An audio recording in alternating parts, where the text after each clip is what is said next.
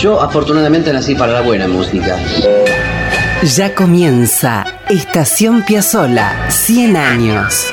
Un momento de radio para disfrutar de la música y las historias de un talento perpetuo. Estación Piazzola, 100 años. Con la conducción de Víctor Hugo. Producción general y textos Nicolás Tolcachier. Edición y puesta al aire Juan Derbensis. Coordinación general Ricardo Cutufos. Radio Nacional, la radio pública. La gente empieza ya a entender nuestra música y eso es lo que más me satisface. Esto es Estación Piazzola, 100 años. ¿Qué tal amigos? Bienvenidos. Se viene el centenario. El jueves próximo Astor cumple 100. 11 de marzo de 1921, 11 de marzo del 2021 y nosotros acá en la radio pública con Estación Piazzola 100 años. En estos días tan especiales nos permitimos una especie de editorial. Se trata de algo que escribí para la publicación de Caras y Caretas que está dedicado al centenario del nacimiento de Astor Pantaleón Piazzola y que hoy mismo sale a las calles.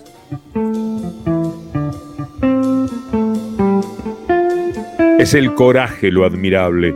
Esos tenores en la inmensidad del escenario, los toreros desafiando la muerte vestidos de luces, Picasso plantando cuadros con los ojos en cualquier parte de la tela, Stravinsky huyendo de Mozart pero con él adentro, Piazzolla con el tango en las venas, pero para buscarle más gloria, y todos ellos convencidos de que otro arte no les vale la pena si no descubren su propio lenguaje, lo que como el pájaro azul de Rubén Darío les habita la mente y el alma. Quien escribe se levantó esta mañana y quiso abrir un frasco nuevo. Entrenado para desenroscar la tapita con un simple esfuerzo, comenzó a luchar con sus dedos sin poder abrir la botella. Al tiempo, descubrió unas marcas en esa tapa. Había que presionar en ellas para hacerla girar, y entonces se dio de inmediato. ¿A quién le hacía falta esto? Pensó, pensé. ¿Por qué este cambio absurdo? Antes estaba bien y uno se las arreglaba sin tropiezos. En el comienzo de una película alemana, un pato cruza la calle de piedra, sin veredas, bamboleándose entre casas viejísimas. Una voz en off dice, quisiera que no cambie nada, nunca. Así con ese tono lo dice. A ese mundo se enfrentan los impresionistas al correr sus telas o los cubistas todavía más recalcitrantes en el empeño por manifestar el arte por otros caminos. Cada uno de ellos embiste mundos concluidos en el acuerdo general. Mientras algunos luchan por ponerle la firma a la Declaración Universal de una cultura definitiva, aparecen los piazolas, les arrancan el papel de las manos y les gritan todavía no, hay más para decir damas y caballeros. Los niegan, los persiguen, pero ellos dan la vuelta y mirando por la ventana susurran, Epur si mueve. Estropean aquellos que las iglesias dan por absoluto en un mundo con sus oraciones concluidas. Escandalizan las parroquias tangueras de los arrabales. Viajan en un bote por el lago y no se conforman con pasar los dedos por la superficie. Se hincan en la nave, se inclinan al espejo desafiante y hunden la mano. ¿Qué hay allí abajo? preguntan, mientras arrastran el brazo hasta rompérselo si es necesario. Lanzan una piedra y ven los círculos concéntricos que todos advertimos, pero Piazzola quiere saber a dónde cae la piedra, qué corales o peces la miran pasar. Son Cristos que consiguen apóstoles tan extraños como ellos mismos, un pequeño pelotón que desfila entre insultos y objetos que golpean sus cuerpos. Van con la cabeza alta, desafían. Críticos que no hicieron nada ante la tela o el pentagrama los destruyen. Ellos estrujan los diarios, los lanzan a la basura, ponen un pie en la silla, acercan el pecho al bandoneón y le ordenan a sus pocos evangelizados, fracanapa, y tocan todos, como con rabia, poseídos por un sonido que a ellos ya les cambió la vida. Lo imposible es revisar la potencia moral de su reto al destino cuando ya se sabe que tenían razón. ¿Cuánto coraje y convicción se necesita para ser Piazzola antes de serlo? ¿Cuáles son los fracasos, los insultos, el desprecio y la ignorancia que hay que lanzarles al rostro para que se amilanen y retrocedan en esa osadía que nos interpela a límites que no queremos afrontar, ni sabemos, acostumbrados a destapar un frasco como antes, cuando no nos complicaban la vida. No es el Piazzola este, reconocido por el mundo, el que me despierta la curiosidad. Es el Piazzola que iba. ¿A dónde va? ¿Qué quiere? El Piazzola de los garajes, tocando con sus cofrades, cuanto más negado con más fuerza. El que inventa pasajes de avión y departamentos baratos en París o Roma para dar la pelea allí. El que se emociona cuando van 30 personas una noche al boliche en el que tocan. El que camina por el anonimato de la orilla del Sena o el Tíber para pelear en ciudades invencibles, empuñando un bandoneón y envuelto en partituras que va escribiendo en su marcha. El torero español llamado El Cordobés le decía a sus hermanas en Andalucía que él sería lo que tenía que ser o llevarían luto por él y se metía en las haciendas para enfrentar toros a la luz de la luna. Y a sola, loco, loco, loco, se metía entre las luces de los faroles de la Guardia Vieja, agitaba la capa de su bandoneón y bailaba con él hasta morir de amor por el tango.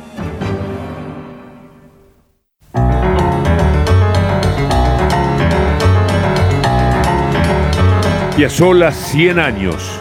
Desde 2003 hacemos nuestro homenaje. Hoy lo hacemos un poco más enfático. Esto es Vayamos al Diablo.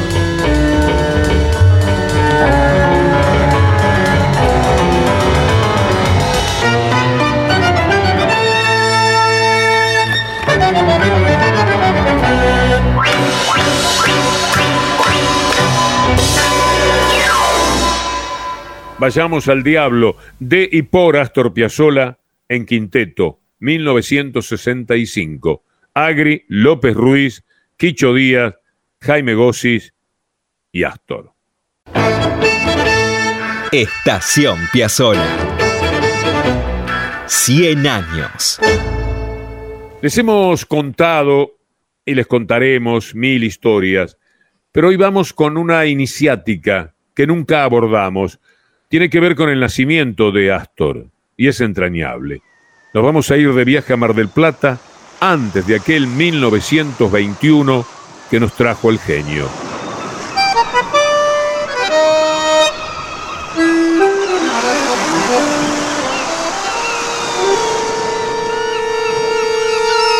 Marcelo Govelo escribió un libro precioso que se llama Astor Piazzolla, su ciudad y su mundo, y allí encontramos datos minuciosos acerca del nacimiento de Piazzolla hace 100 años.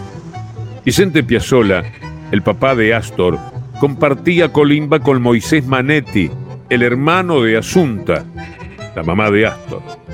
Digamos que Vicente y Moisés eran amigotes, y como a veces pasa, uno de los muchachos se enamoró de la hermana del otro.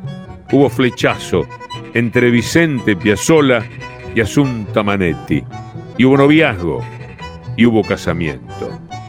Allí cuenta que Asunta y Vicente, Vicente Piazzola, se mudaron a un pequeño cuarto que les alquiló una amiga de la familia, en cuyo frente funcionaba la bombonería y dulcería La Marplatense. Parece que allí se hacían los caramelos más ricos de la ciudad. El local y los cuartos de alquiler del fondo estaba ubicado en pleno centro de Mar del Plata, Rivadavia 2527. Seamos más minuciosos con el momento de la llegada de Astor. Cuenta Marcelo Govelo que el 10 de marzo de 1921, apenas pasada las 7 de la tarde, Vicente pasó a buscar a Asunta con su moto para ir al teatro. Si bien la partera le había aconsejado a la inminente madre no moverse mucho, ella no quiso arruinarle la salida a su marido. Estaba Vicente muy ansioso por escuchar los tangos que se cantaban en la obra que iban a ver esa noche. ¿Saben qué fueron a ver Vicente y Asunta? Cuando un pobre se divierte, el primer sainete de Alberto Bacareza, el de los clásicos como El conventillo de la Paloma, Tu cuna fue un conventillo, letrista enorme, gran amigo de Carlos Gardel.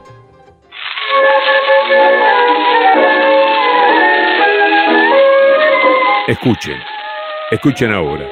En el segundo acto de la obra se interpreta el tango La Copa del Olvido y cuentan que fue precisamente cuando sonó ese tango que comenzaron los dolores de parto. Así está viniendo al mundo Astor Piazzolla. Vicente y Asunta salieron volando hacia su hogar de la que es Rivadavia. Vicente corrió la carrera más difícil de su vida. Llevó a Asunta en el sidecar de su moto mientras trataba de evitar pozos y transeúntes por el camino. Finalmente, en el cuarto de alquiler y con la ayuda de una partera, a eso de las 2 de la mañana, el 11 de marzo de 1921, Asunta Manetti dio a luz a un varoncito, al cual le pusieron Astor y como segundo nombre Pantaleón, que era el de su abuelo paterno. Nacía Astor Piazzolla, un revolucionario.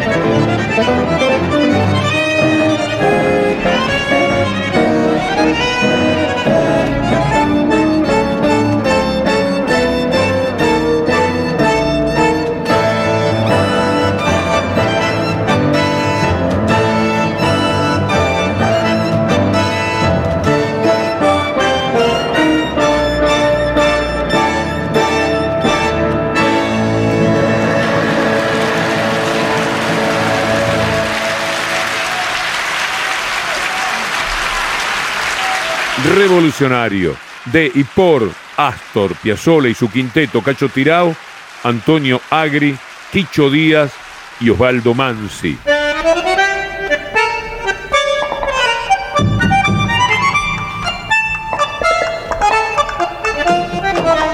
Bien amigos de Estación Piazzolla, estábamos en el momento preciso del nacimiento de Astor, 11 de marzo de 1921, 2 de la mañana. ¿Se acuerdan que en la parte de adelante del cuarto de alquiler donde nació Piazzola había un negocio de dulces?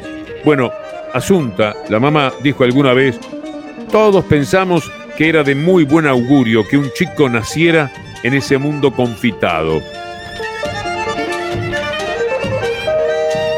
Les cuento que los primeros años de Astor fueron terriblemente complicados. Nació con un defecto en la pierna derecha, el pie bot la cuestión es que tenía un pie muy torcido y a partir de su segundo año fue sometido a reiteradas operaciones.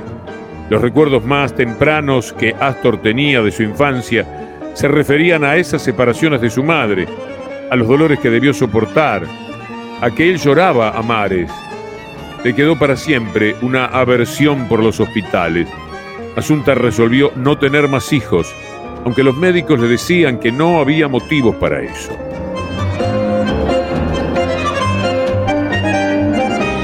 La pierna derecha de Astor quedó algo más delgada que la otra y dos centímetros más corta.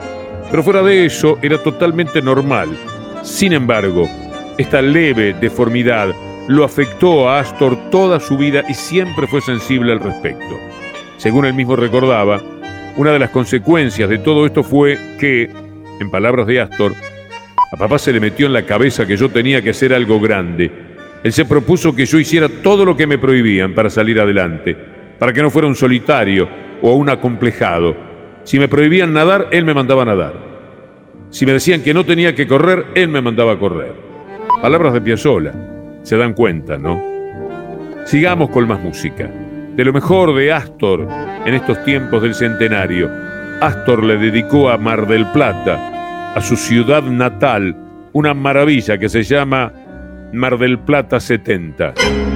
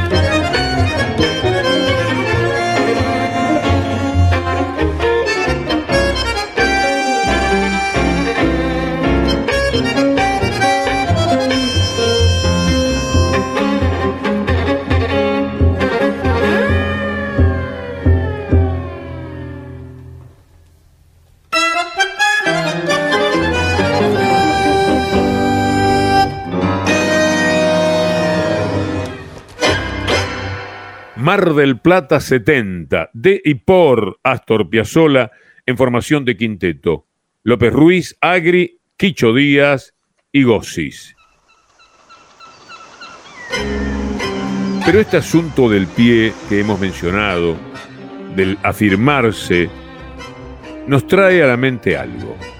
Más allá de la música, de todo lo que creó, Astor Piazzolla es el tipo que inventó estar de pie para tocar el bandoneón. ¿Sabían eso? Eso implica una fuerza descomunal, además de esa presencia impactante. Astor necesitaba ver a sus músicos girar, dirigir y dialogar con su creación sin estar sentadito. Así surgieron los directores de las grandes orquestas. No se pueden ver los violinistas con eh, los chelistas o con la percusión. Y entonces cada uno puede ir por su lado. Para eso hizo falta en determinado momento un director, alguien que se parara delante de ellos y ordenara y después participara enormemente de la creación. De ese origen es también lo de Astor, estar más arriba que la línea de la cabeza de sus músicos le permitía verlos a todos y sobre todo que lo vieran a él para dirigirlos. Astor le dijo a Natalio Gorín un día, durante muchos años toqué sentado como la gran mayoría de mis colegas hasta que me convertí en solista. Ahí sentí la necesidad de buscar otra posición que se adecuara más a mi personalidad. Sentado, me daba la sensación de estar atado. Me paré, clavé la pierna izquierda en el piso y acomodé el instrumento sobre la derecha. Otra vez, ¿se dan cuenta? El pibe que nació con un problema serio en sus pies es el mismo que se afirma sobre ellos para estirar el bandoneón, el tango y la música del mundo. Escuchen Escualo, a ver si no es así. Allí también está Mar del Plata, Punta del Este, la pesca, otra de sus pasiones.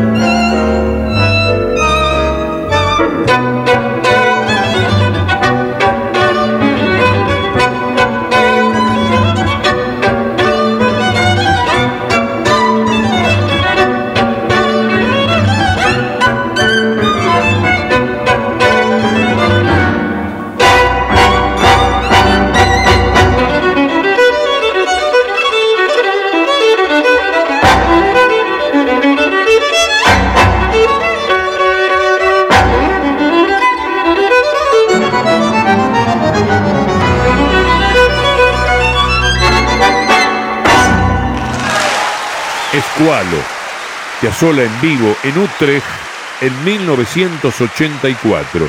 Suárez Paz, Console, Ziegler y López Ruiz. Ya volvemos a Estación Piazzola con Víctor Hugo. Apretó el bandoneón y estiró el tango. Quilombo. Esto es Estación Piazzola. Escribe Nicolás Tolcachier. 100 años. Edición Juan Derbencis.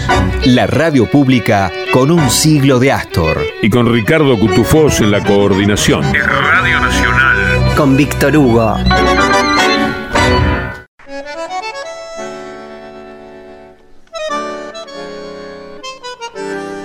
Tiempos del centenario y nuestro viaje hacia aquel 1921 en la edición de hoy de Estación Piazzola 100 años.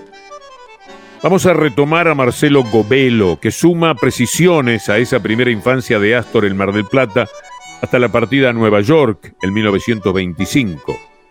Más allá de las complicaciones de aquel pie, la primera infancia de Astor fue feliz y normal. Creció mimado y cuidado por padres cariñosos y pendientes de él que sin tener una posición acomodada jamás le hicieron faltar nada. Tampoco fue un niño solitario, a pesar de ser hijo único, ya que la familia, sobre todo de la rama materna, contaba con un verdadero arsenal de tíos y primos con las más disímiles y atractivas ocupaciones y destrezas. Había tíos que tocaban el bandoneón y otros la guitarra, primos que cazaban con escopetas y otros que le enseñaban a pescar en la costa. Algunas tías lo llevaban a la playa, otras le preparaban ravioles eh, chiquititos exclusivamente hechos para él. Bueno, tenía además un nono alto y huesudo que le enseñaba nudos marinos y otro nono gordo y bajito que cultivaba las más ricas ciruelas y zapallos del mundo. Era un pibe feliz, Astor Piazzolla.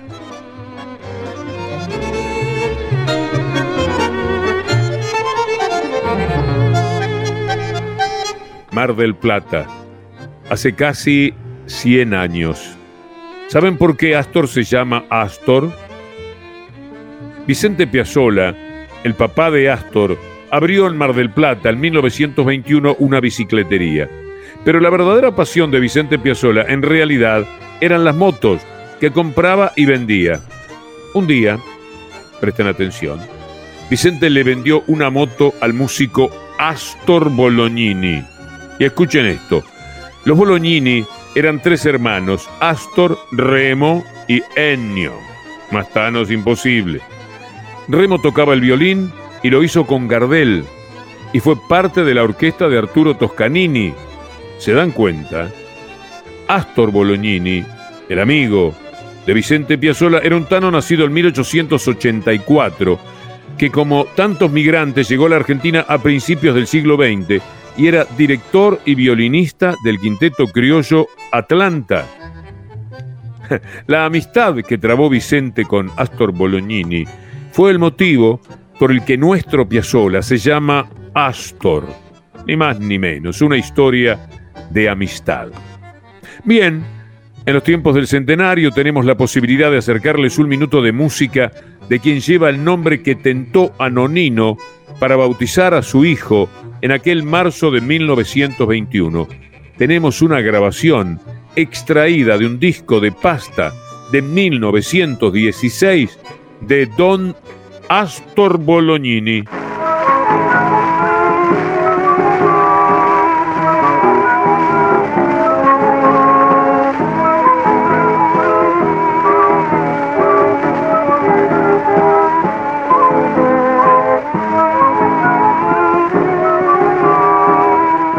Es un tanguito inaugural, este que escuchamos, de esos con perfume a organito. Se llamaba Tinta Verde. Pertenece a Agustín Bardi. Sepan disfrutar de este ratito de música con oído un poco arqueológico.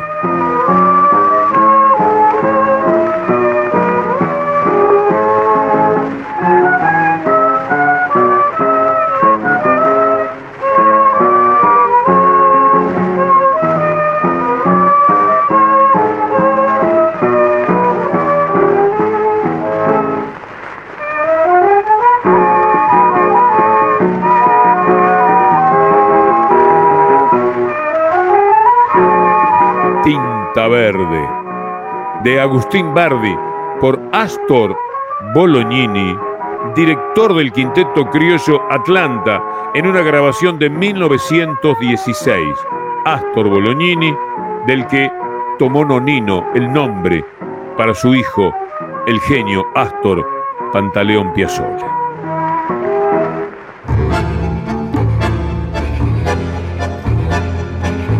El 11 de marzo, pero de 1981, hace 40 años, Astor cumplía 60.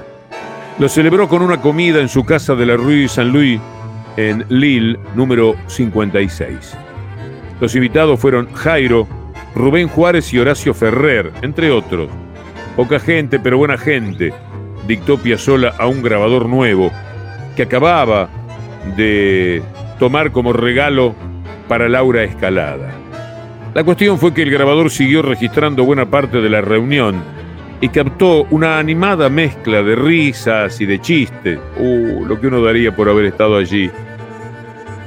Entre esas risas y esos chistes, Horacio Ferrer habló e imaginó que años más tarde alguien diría, esto que dije, cómo me hubiera gustado estar allí. Y nosotros estamos. Ciertamente Horacio no se equivocó. ¿A quién no le hubiese gustado estar en aquel cumpleaños parisino de Piazzolla? Y el grabador siguió. Y Rubén Juárez cantó para los presentes. Es un registro documental, una toma así nomás, pero de enorme belleza. Cumpleaños de Astor, 1981. Juárez toca y canta para Piazzolla Che Bandoneón.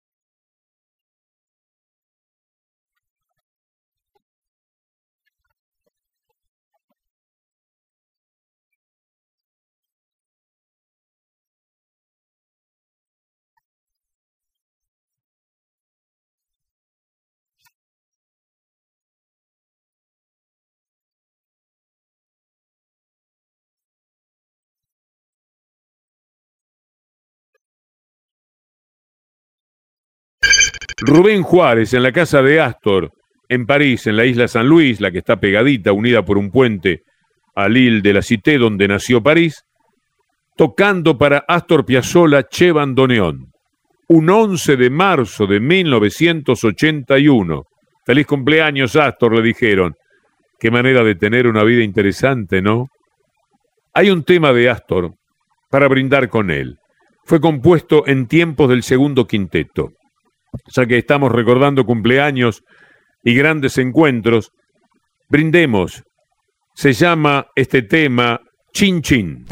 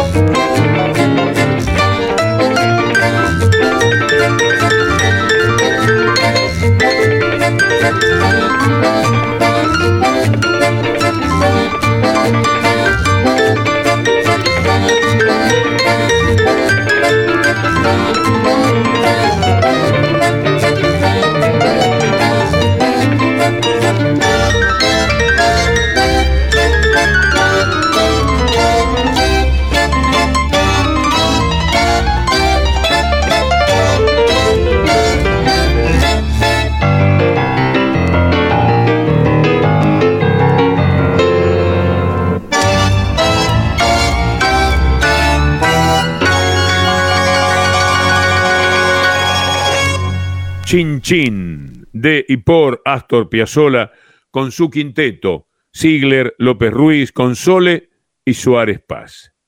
Ahora, escuchen esto.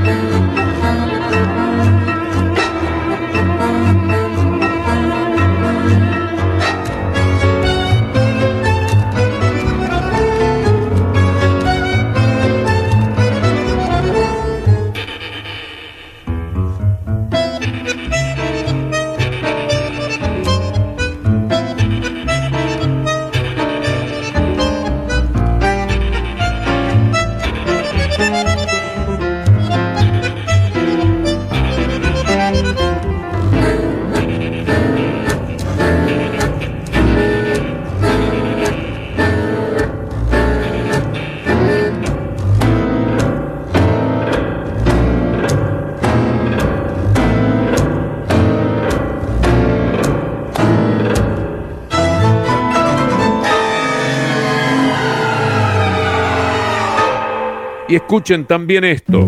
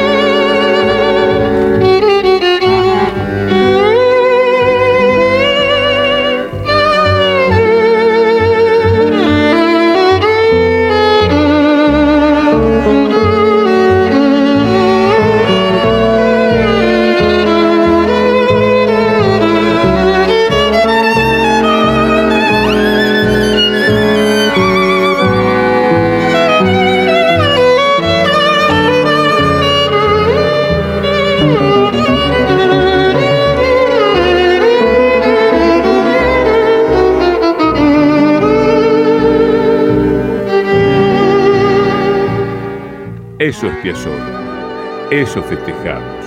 Ante eso nos conmovemos cada vez. Salud Astor, tipo fascinante. Vamos a seguir en esta reunión todo el año y ojalá que sea hasta el año 3001.